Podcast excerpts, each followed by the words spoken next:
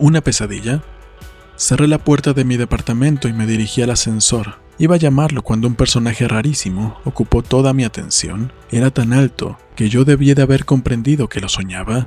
Aumentaba su estatura a un bonete cónico. Su rostro, que no vi nunca de perfil, tenía algo de tártaro, o de lo que yo imagino que es tártaro, y terminaba en una barba negra que también era cónica.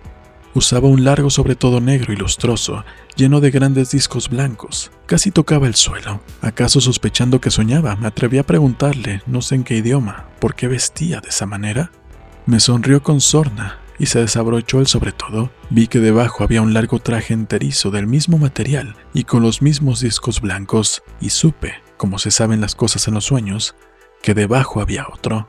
En aquel preciso momento, sentí el inconfundible sabor de la pesadilla y me desperté. Jorge Luis Borges, Atlas.